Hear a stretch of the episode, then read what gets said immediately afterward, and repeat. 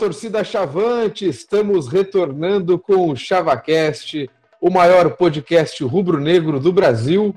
Quem discordar, que me prove. E depois de um mês e dois dias, se eu não me engano, do último episódio, retornamos com uma grande vitória contra o time que não perde nunca em casa, que estava há 172 anos sem perder em casa na frente da sua torcida.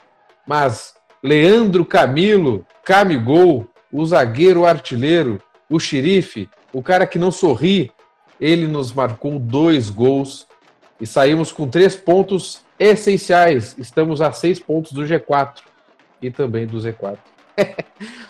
e para falar sobre essa situação lamentável e ao mesmo tempo maravilhosa, convidamos ela, Alice Silveira. Bem-vinda de volta, Alice. Obrigada pelo convite de novo. Também com a gente, Gustavo Iribarren, rapaz. E aí, Gustavo? Boa noite, pessoal.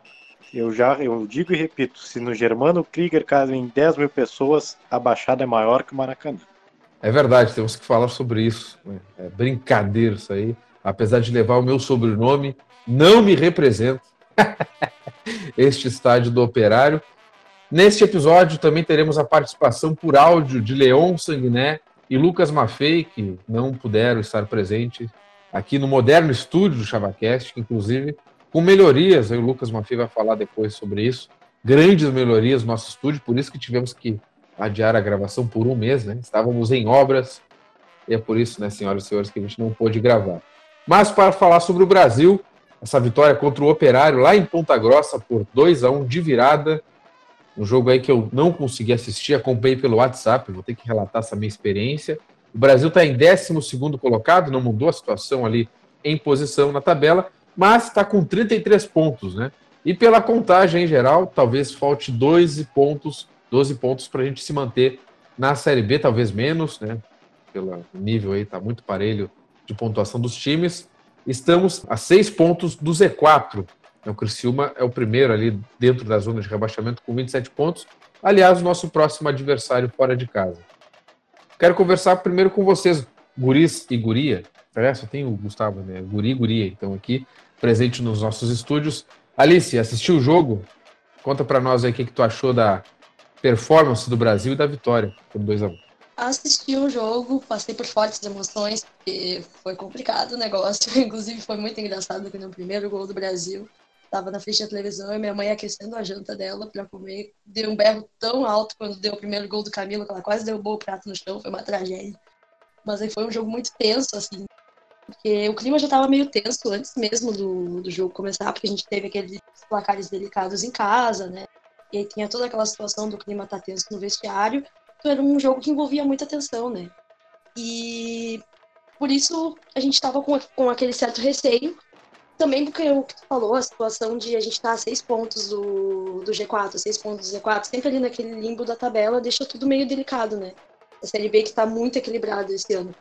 E a gente tem os nossos problemas dentro de campo, além dos problemas extra-campo, tem os nossos problemas dentro de campo.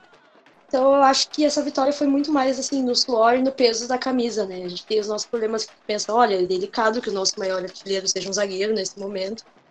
Então acho que foi uma vitória muito mais no peso da camisa, que é o que importa agora pra gente no momento que o grupo esteja unido, que esteja aquela, tem aquela raça que a gente conhece do nosso time, que é característica. Porque esse era um jogo comercial, né? No momento que tá todo mundo ali buscando subir na tabela, times que a gente achava que não iam subir, estão começando a ter uma sobrevida ali. Então, é um momento que tirou muito peso do jogo de terça-feira, tirou peso dos próximos jogos que vão ter em casa, né? Então, eu acho que foi uma vitória muito importante, muito por esse quesito, assim, um momento delicado a gente ter conseguido uma vitória que era muito inesperada, né? Alguns já diziam que a gente não ia voltar com um resultado bom, que ia ser empate e seria lucro, né? Eu acho que foi muito importante nesse sentido aí. O Gustavo Uribarri assistiu o jogo, é, aliado ao que a Alice falou, também tem outro detalhe, né? A rodada teve a vitória do Londrina, que poderia ter piorado muito a situação se o Brasil não tivesse virado esse jogo. Como é que tu avaliou essa partida nesse estádio que não cabe 10 mil pessoas? Cara, a chiripa chavante é algo sensacional, porque o Brasil não jogou um ovo. O Brasil não jogou nada, nada, nada assim. O Brasil era para ter tomado mais. Era para ter tomado mais e achou aquelas viradas que veio, que tira o coelho da cartola, assim, meio surreal. Me lembro alguma uma com o Rogério, se não me engano, foi contra o Sampaio Correia, que também foi a primeira, uma primeira vitória fora no passado, se não me engano. O Brasil também não jogou nada, achou uma virada lá. Uh, o Brasil, para mim, agora é, chegou um momento de que fez o que tem que fazer. Não, não importa mais se jogar bem, se jogar mal, tem que ganhar. E claro que não passa nenhuma confiança de seguir ganhando, mas foi três pontinhos ali para desafogar. Agora faltam 12 pontos em 12 jogos, dá para empatar tudo aqui daqui para frente. Tô, então acho que nos aliviou bem na conta do rebaixamento aí, abriu seis pontos da zona de baixo. E, e, e, mostra de novo o equilíbrio desgraçado desse campeonato, né? Porque a gente está seis pontos da, de cima, seis pontos de baixo. Se nós não tivesse perdido aqueles pontos idiotas que a gente perdeu em casa, uh, CRB, uh, Figueirense, o Guarani era para ter ganho também, porque jogou, jogou muita bola contra o Guarani no segundo tempo ali, muita bola mano, a nível do Brasil, né? Uh, o Brasil podia estar bem melhor. Mas enfim, nossa luta é contra o rebaixamento, vencendo nos últimos anos. E, e nós demos um passo grande para tentar se salvar disso. Claro que agora o Brasil tem um confronto direto, trazer uma pontuação de lá mais do que, mais do que pelo Brasil pontuar é frear o Criciúma, que é o primeiro na zona de rebaixamento. Então, foi um resultado importante, mas que não, não tira o Brasil da, da briga. Ele deixa o Brasil vivo, melhor do que antes, mas ainda brigando. Então, tomara que a gente jogue muito mais bola, porque o resultado foi ótimo, mas a atuação foi de botar terror. Gabriel Costa chegou durante a gravação aqui. Bem-vindo, Gabriel. É, tu assistiu o jogo? Conta para nós também a tua visão desse resultado do Brasil contra o Operário que não perdia há muito tempo em casa. Boa noite, bom estar com vocês. bom, fico, primeiramente estou feliz em voltar para o ChavaCast, né? Alguns episódios que eu não participava. E aquele velho ditado do jogo só termina quando acaba. Acho que foi uma vitória linda de alguma forma, né? No melhor estilo Brasil, me lembrou alguns jogos da, da era Zimmerman até que. Naquele estilo a gente não joga nada o jogo inteiro, a gente só pecou principalmente na, na parte defensiva. A poste de bola foi. Não, não vi os dados, acredito que quase 70% pro operário, porque. Porque, bom, fazendo papel deles, né? Eles eram um time que jogava em casa, era um time invicto muitas rodadas em casa. E naquele melhor estilo Brasil a gente foi lá e buscou, de alguma forma, a vitória.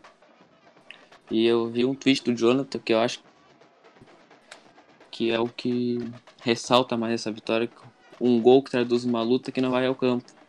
Feito por gente que tá do Bento Freitas. E a gente sabe que é uma luta que não vai ao campo mesmo porque por todos os problemas que a gente passa em questão de salário, questão de jogadores se reunindo para ver toda essa situação. E eu, inclusive, falei que time de bunda mole, mas é uma situação muito, muito complicada. Ninguém, ninguém trabalha de graça, né? Mas eu nunca duvidei dos, dos jogadores, na verdade. Eu, eu não achei que eles estavam vendo corpo mole, como alguns citam. Acho que o time falta qualidade realmente, mas é a hora de apoiar, não é o time que a gente tem, é quem tá lutando pelas nossas cores e no mais é isso. E como o Leon disse, é um.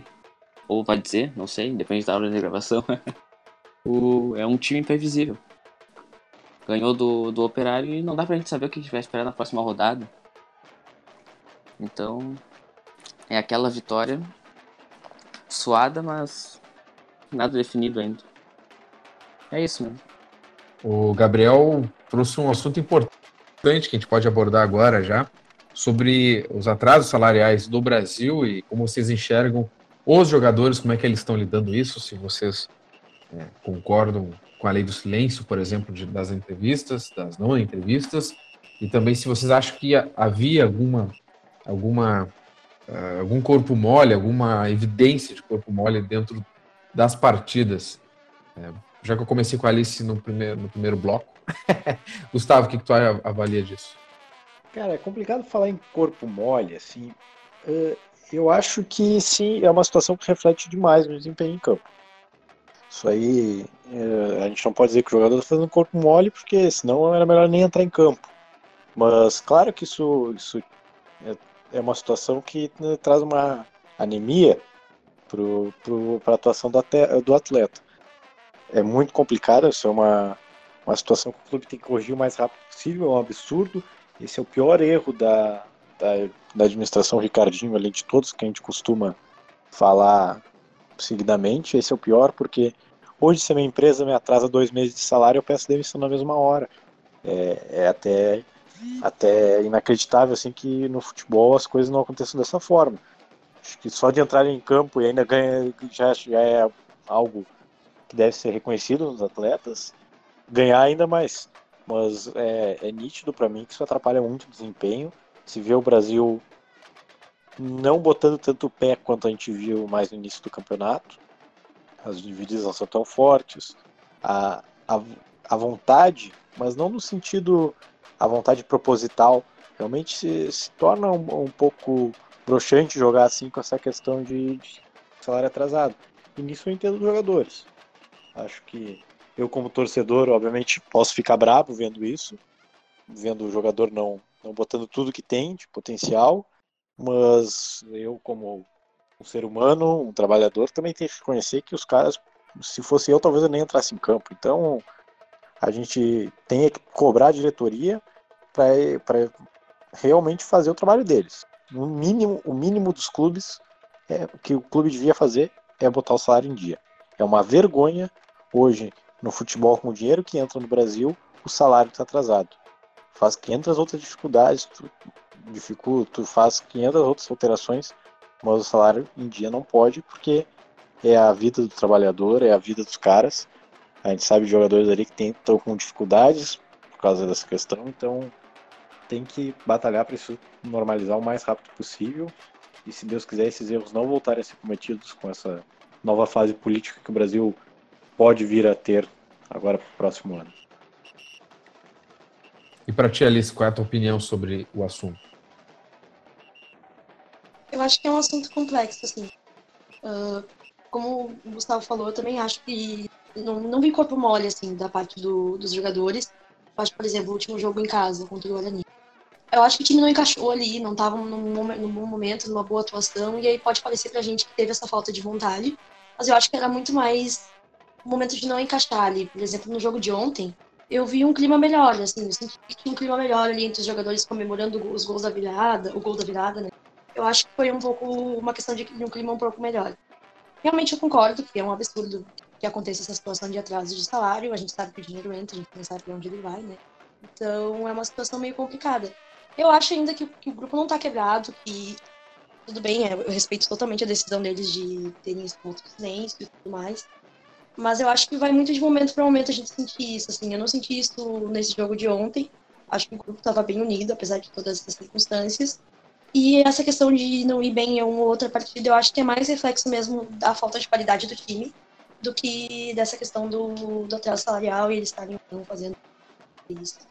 É uma questão complexa, né? Mas realmente é bem delicado e é um pouco um absurdo, assim, que a gente tem que passar por essa situação, que tem que no momento que a gente está, né? Antes de chamar os áudios dos guris, eu também quero falar um pouco sobre esse assunto. Aliás, é uma dica para o torcedor do Brasil que ainda não viu. No portal da transparência no site do Brasil já está disponível o balanço patrimonial de 2018, as notas explicativas de 2018, relatórios, enfim. Ali tem todos os dados de receitas e despesas é, do Brasil, patrimônio líquido. O Brasil 2018, só para uma pincelada rápida, o Brasil teve 16 milhões e 197 mil reais em receita no ano passado. É, em 2017, em comparação, teve 12 milhões então, e 800. Foi um aumento aí de é, 4 milhões. É, é, vamos arredondar, né? Uns 4 milhões aí é, a mais, um pouco menos disso, mas teve um acréscimo de receita. E dessa receita, 16 milhões, somando bilheteria e sócios, deu quase 7 milhões, deu 6 milhões e 600 pouco, tá? Não, não dá quase 7 milhões, mas dá 6 milhões e meio, vamos arredondar assim. É, inclusive teve, tivemos debates no Twitter ali, alguns torcedores, muita gente questionando alguns dos, dos números, principalmente bilheteria, mas enfim, esses são os números oficiais apresentados pelo Brasil no Portal Transparência. Ainda não li tudo, um baita no relatório, também não sou bom em contabilidade, coisa assim, mas já dá para ter uma noção boa sobre o Brasil. Ah, e o, o déficit acumulado no montante aí do patrimônio líquido do Brasil é de 6 milhões e 534 mil reais. Uh, falando sobre a, a situação Pedro, dos jogadores. Oi. Pedro, diga. posso uma brechinha rapidinho pelo que tu falou? Sim. Sim. Só o eu ou tu ou qualquer uma pessoa que já que está estudando o programa já viu alguém falar que ah um mês no Brasil é coisa normal. Eu acho que a gente não pode tratar dessa forma o clube de série B do Campeonato Brasileiro, do porte do Brasil. Eu, eu considero o Brasil um clube grande. Não pode achar normal um mês de salário atrasado e, e viver uma, uma, uma gestão inteira assim. E pela, pelo que tu falou sobre os dados patrimoniais, também acho. E, e também acho, acho vergonhoso o presidente do clube sempre colocar a culpa na torcida do clube não ter dinheiro. E o próprio clube divulgar um balanço patrimonial em que mostra que a torcida é o maior patrocinador do clube.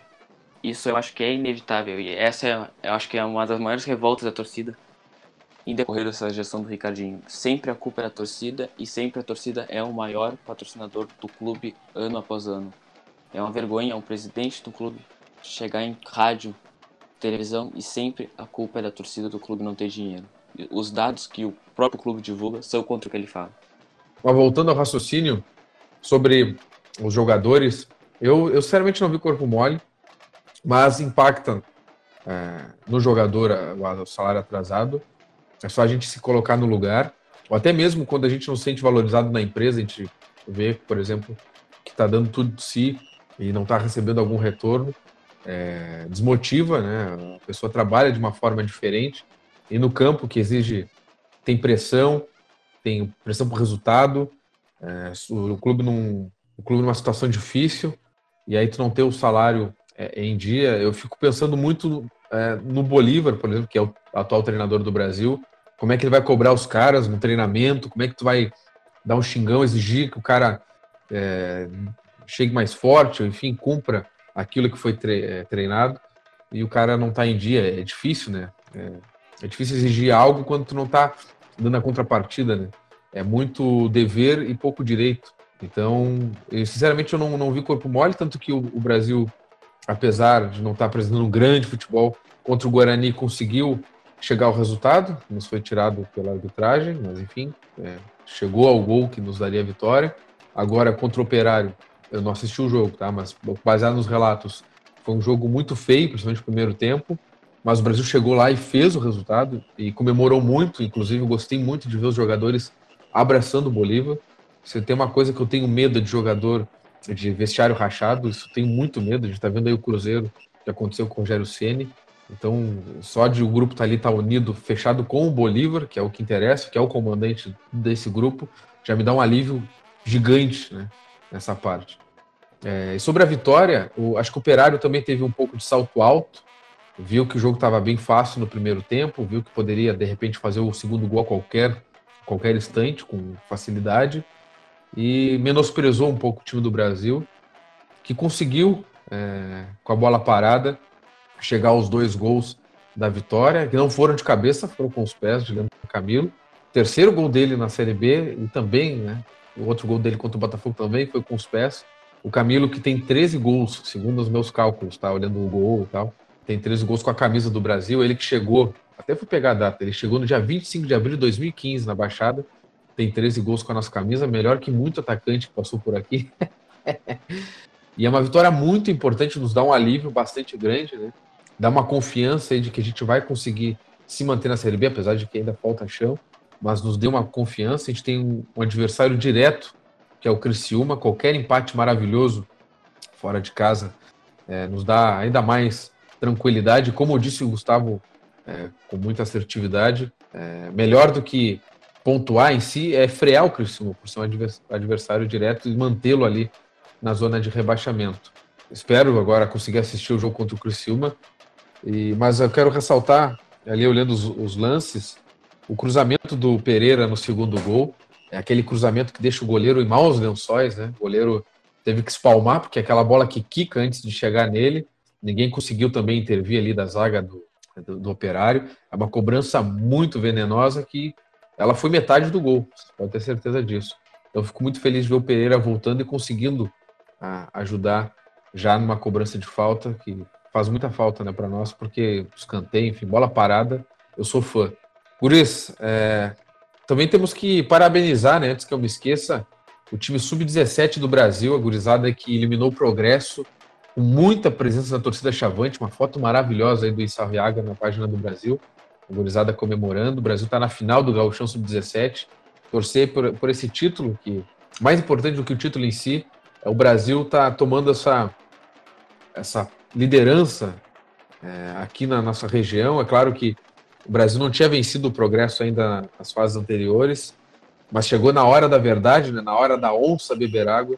O Brasil foi lá e conseguiu a vaga para a final. Eu acho isso muito importante, porque o progresso tem um trabalho louvável há muito tempo, mas o Brasil, com, sua, com o seu peso de clube profissional, com o seu peso de história, uh, começa a se estruturar. E aí, no momento que o Brasil conseguir estruturar bem a base, aí não tem para ninguém. A gente vai monopolizar toda a região sul aqui, tem, tenho fé nisso, e a gente vai conseguir revelar grandes jogadores para o nosso elenco. Temos o áudio de Leon Sanguiné que opinou sobre a partida Brasil 2, Operário 1. Olá pessoal que está ouvindo o ChavaCast, estamos de volta, assim como estão de volta as vitórias do Brasil. Eh, é impressionante esse time do Brasil, né? A gente não, não tem como dizer se é o pior time do Brasil do, nessa, nessa, nessas temporadas na Série B, porque a pontuação diz o contrário. Uh, a gente não tem como dizer que é o melhor time também, porque as atuações dizem o contrário. Mas a gente pode dizer com certeza que esse é o mais imprevisível time do Brasil dessas temporadas na, na Série B. O mesmo time que está vencendo em casa do, do Lanterna endividado com salários atrasados, Figueirense, e deixa o time empatar 2 a 2 em casa é o time que vai lá e vence do Operário fora de casa, o Operário que havia perdido apenas uma partida até então. Então, assim, nesse momento o Brasil está a 6 pontos do G4, 6 pontos do Z4, e, e, a sequência da competição é totalmente imprevisível do Brasil. O Brasil pode vencer o Criciúma agora, embalar duas vitórias seguidas fora de casa e tomar 3 a 0 do Botafogo uh, em casa depois no retorno ao Bento Freitas porque esse é o Brasil do Campeonato Brasileiro 2019. Mas uma coisa está no horizonte do Brasil, pelo menos. A Série B 2020 está um pouco mais encaminhada com o Brasil chegando aos 33 pontos e colocando 6 pontos de diferença para o Z4. Porque apesar do Brasil ser um time imprevisível, os times de baixo estão sendo previsíveis, estão perdendo seus jogos sempre. A, a, a exceção aí do, do Londrina e do Guarani que deram uma subida. O Londrina também venceu fora de casa na última rodada. Uh, mas os times ali de baixo, que estão realmente embaixo, estão fazendo o papel que o Brasil precisa deles, estão perdendo, né? Uh, então acho que mais até por conta das atuações dos times adversários, a Série B 2020 está encaminhada para o Bento Freitas. Mas precisa ainda o Brasil melhorar as atuações, principalmente no primeiro tempo. Porque o Brasil tem tomado uh, uh, sucessivas vezes gols fora de casa no primeiro tempo, o que compromete muito a estratégia uh, do Brasil, que é se defender, né? Que o Brasil joga sempre fora de casa se defendendo e quando toma o gol, obriga-se a ir para cima. E quando o time adversário termina ali o primeiro tempo sem fazer o gol, aí o segundo tempo é pressão, é torcida em cima, é necessidade do resultado. E o Brasil pode uh, se beneficiar disso. E o Brasil não tem conseguido se beneficiar disso por conta de sempre levar o gol uh, ainda no primeiro tempo. Então acho que esse é um ponto para o Brasil melhorar e, claro, óbvio, melhorar as atuações dentro de casa. O Brasil não pode ficar dois, dois jogos sem vencer, principalmente contra adversários contra, como Figueirense e Guarani, que são adversários que o Guarani venceu fora de casa, né? E o Figueirense é o Figueirense na, do atual momento. Então é isso. Uh, o Brasil tem muito ainda que melhorar, mas o Brasil melhorou. E eu vejo o Brasil na Série B 2020, mas precisa ainda jogar mais para que a gente não seja surpreendido negativamente por esse time do Brasil que adora nos surpreender. Até mais, obrigado aí, valeu galera. Obrigado, Leon. Direto de Taquara, Lucas Maffei, que assistiu pouco do jogo, hein? Diga-se de passagem, também comentou sobre essa grande vitória chavante. Fala, gurizada do ChavaCast. Eu tava com saudade de vocês, hein? Tava com saudade de ganhar também. Que saudade que eu tava. Hoje, infelizmente, não pude me fazer presente nos modernos estúdios do ChavaCast. Fiquei sabendo também que hoje é o dia de inaugurar a obra que nós estávamos fazendo, né? Um moderno ar-condicionado, uma moderna sala de, de som, né? Nova, tudo às custas do, do rendimento no Spotify, no YouTube, que a nossa qualificada audiência nos dá, né? Então nós estamos re revertendo esse dinheiro para modernizar o ChavaCast, né? Tudo isso para ter uma melhor qualidade. Qualidade que foram os gols do Leandro Camilo, né?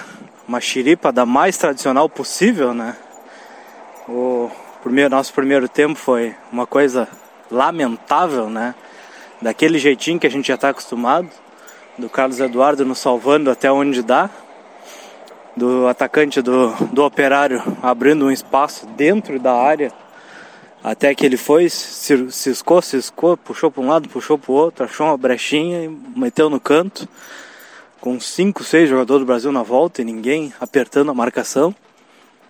Mas aí no segundo tempo o Washington já começou mostrando por onde a gente ia conseguir fazer gol, que era a bola aérea tirou tinta da, da trave, a cabeçada do Washington. E depois aquelas duas faltas do, do Rangel, né? Na cabeça, do, na cabeça não, no pé do Leandro Camilo. E depois no rebote do goleiro, com uma xiripa tradicionalíssima, né? Parecia até o gol do, do Brasil contra o, Criciúma no finalzinho, no passado.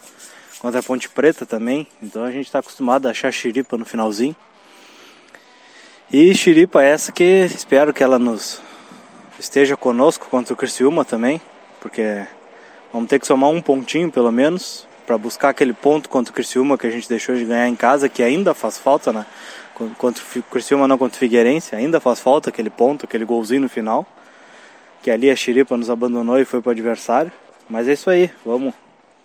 Agora as coisas parece que se clarearam novamente, vamos ver até quando elas vão ficar claras desse jeito, uma coisa fácil de fugir da, da Série C, mas o Brasil adora se complicar, então vamos lá. Obrigado, Lucas. Garante o nosso iogurte piá, hein? Patrocina nós. ah, antes que eu esqueça, eu ia comentar sobre isso e deixei em branco. Eu acompanhei a partida pelo WhatsApp e é uma coisa inacreditável. Quem acompanha também pelo WhatsApp vai concordar comigo. No primeiro momento é pessimismo total. O Brasil leva o gol. Como é que a gente vai ganhar esse jogo? Todo mundo sabia que a gente ia perder. E aí do nada a gente pata. Vamos ganhar, vamos subir, Série A.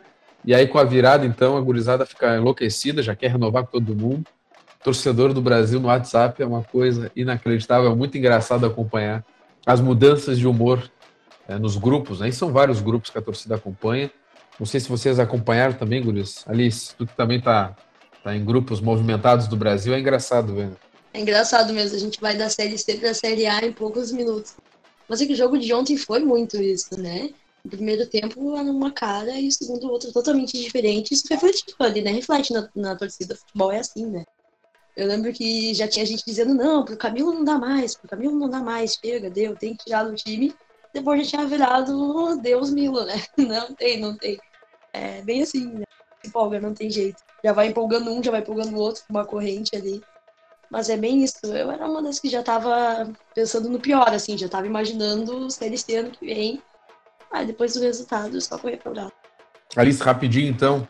Sem palpites, que palpite da Zica aqui no, no ChavaCast.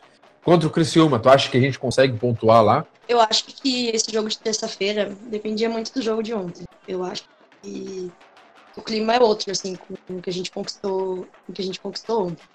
Se tivesse um resultado mais né, aquela coisa delicada que foi em casa, seria outro, outro panorama.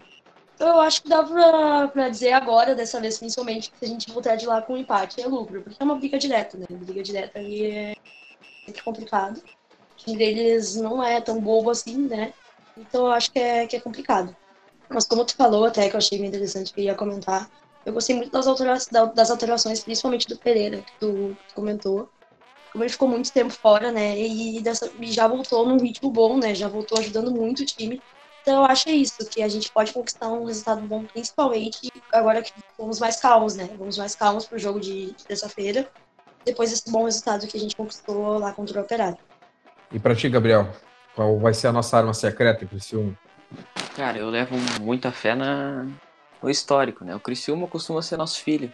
Desde as épocas de Série C, 2008, 9, 10. O... E só uma brechinha aqui, Pedro. Amanhã é o último dia que o pessoal vai estar fazendo o famoso pedágio ali no, na Voluntários com Anchieta. Então, quem puder largar umas moedinhas pro pessoal ali que tá se mobilizando para viajar a Criciúma, que é um, um alento a mais pro nosso time, ajude lá, tá? Eu Posso chutar palpite? Não pode, né? Então, um empatezinho lá, empatezinho lá, tá bom? Tá bom, tá bom. É, último dia que tu quiser, dia 7 de outubro, segunda-feira, então, ali, a gurizada lá recolhendo uma grana aí. O Chavacast Exatamente, tem exatamente, muito exatamente. dinheiro em caixa aí por causa dos, dos plays no Spotify, vai colaborar. Gustavo Iribarren, e aí qual vai ser, como perguntei pro Gabriel, qual vai ser a arma secreta do Brasil? Leandro Camilo de novo? A arma secreta do Brasil vai ser a xiripa de novo, se Deus quiser. A atuação do Brasil não deixa o cara sonhar com muito. Eu não, não concordo com a situação de que o Brasil fez um bom segundo tempo. Pelo contrário, a gente foi dominado em todo o jogo praticamente. Mas eu acredito que a xiripa vai torcer para nós. A gente tem um retrospecto bom contra o Curitiba, contra o Criciúma. E dá pra, dá fazer o crime. Achei engraçado de falar em xerifa, porque eu lembro que no outro episódio que eu, que eu participei aqui com vocês, tinha xerifa no nome, ou seja, com certeza é uma arma do nosso time, com certeza. E só para encerrar esse episódio maravilhoso, ChavaCast aí sugere uma grande receita, enfia a batatinha no nabo.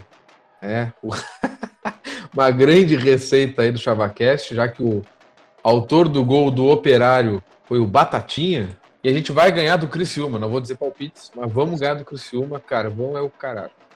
Sau- Saudades do tempo que eu podia xingar nesse programa, nem isso eu posso. É, exatamente. A gente tem, a gente temos menores de idade ouvindo o episódio. Gurizada, alguma música sugerida aí pra gente encerrar este episódio? Não sei se tem música com Batatinha, ou sei lá, Leandro Camilo.